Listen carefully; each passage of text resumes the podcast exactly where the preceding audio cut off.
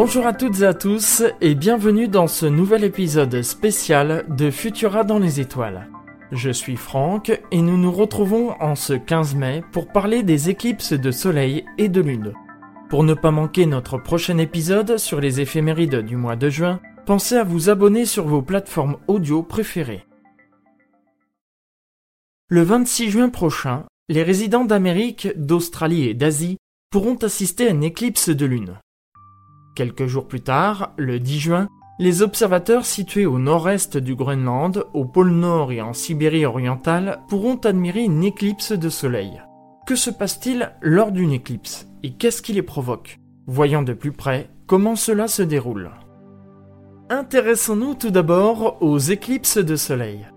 La Lune tourne autour de la Terre qui elle-même tourne autour du Soleil. En tournant autour de notre planète, tous les 29 jours, la Lune passe entre le Soleil et la Terre.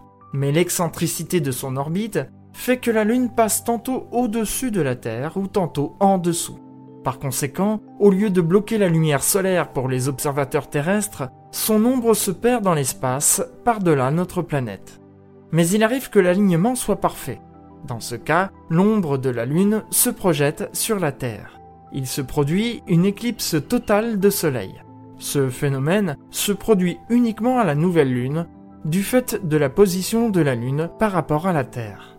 Pour mieux comprendre ce phénomène, je vous invite à écouter notre épisode sur les phases de la Lune. Notre satellite est bien plus petit que le Soleil et se trouve situé à environ 384 500 km de nous. Son ombre s'étend sur une distance d'environ 395 000 km sous la forme d'un cône. Seule l'extrémité de ce cône arrive sur Terre, projetant un cercle d'ombre d'un diamètre de 100 à 200 km. Toute personne se trouvant dans ce cône d'ombre, que l'on appelle la bande de totalité, pourront assister à un magnifique spectacle d'une durée de 2h45 à 3h. Cette bande de totalité se déplace sur la surface du globe du fait de la rotation de la Terre sur elle-même. Elle peut couvrir une distance jusqu'à plusieurs milliers de kilomètres. Que voit un observateur situé dans la bande de totalité? Dans un premier temps, il constate une échancrure qui attaque le bord est du Soleil. Petit à petit, cette échancrure grignote le Soleil en le cachant progressivement. La lumière du jour baisse, tout comme la température. Puis, la Lune atteint le bord opposé du Soleil. C'est le début de la totalité. Elle peut durer de quelques secondes jusqu'à 13 minutes pour les plus longues. La moyenne se situe autour de 5 à 6 minutes. Autour de la Lune, une couronne de lumière se déploie, c'est la couronne solaire. C'est le moment le plus beau de l'éclipse. Puis, la Lune dégage le bord est du Soleil. La couronne solaire disparaît. Peu à peu, la lumière du jour et la température augmentent. Lorsque la Lune quitte le bord ouest du Soleil, celui-ci réapparaît dans sa totalité et l'éclipse est terminée. Il existe un autre type d'éclipse de soleil, les éclipses partielles de soleil. Cela se produit quand le soleil et la lune ne sont pas parfaitement alignés. La lune n'occulte qu'en partie le soleil. Sur Terre, on verra la lune couvrir peu à peu le soleil, puis le phénomène s'inverser, sans jamais que le soleil ne soit totalement éclipsé. C'est ce que verra également un observateur qui ne se trouve pas dans la bande de totalité lors d'une éclipse totale. Il existe également des éclipses annulaires de Soleil. La Lune, en tournant autour du Soleil, ne décrit pas un cercle parfait. Si sa distance moyenne par rapport à la Terre est de 384 500 km, elle peut se rapprocher jusqu'à 356 400 km ou s'en éloigner jusqu'à 405 500 km. Lorsqu'une éclipse de soleil se produit au moment où la Lune est au plus loin de la Terre, un moment que l'on appelle l'apogée, celle-ci n'est pas assez grosse pour recouvrir entièrement le Soleil. Au moment de la totalité, le contour de l'astre apparaît encore derrière notre satellite, formant un anneau de lumière auquel l'éclipse doit son nom. Cet anneau n'a rien à voir avec la couronne solaire, car il est bien plus brillant. D'ailleurs, Contrairement à une éclipse totale de soleil, il ne fait pas très sombre, bien que la lumière du jour diminue tout de même. Enfin, on peut assister également à des éclipses hybrides de soleil, appelées aussi éclipses annulaires totales ou encore éclipses mixtes. Il s'agit d'une combinaison des deux phénomènes. En fonction du lieu d'observation, on assistera à une éclipse totale ou annulaire. Précision très importante. Lors d'une éclipse de soleil, n'observez jamais celui-ci sans protection certifiée conforme. En effet, dans le cas contraire, vous risqueriez de perdre la vue définitivement. Les protections de fortune, comme regarder le soleil à travers une radiographie, sont également à proscrire. Lors d'éclipses de soleil, les clubs d'astronomie locaux proposent des protections conformes et peuvent organiser des séances d'observation en toute sécurité.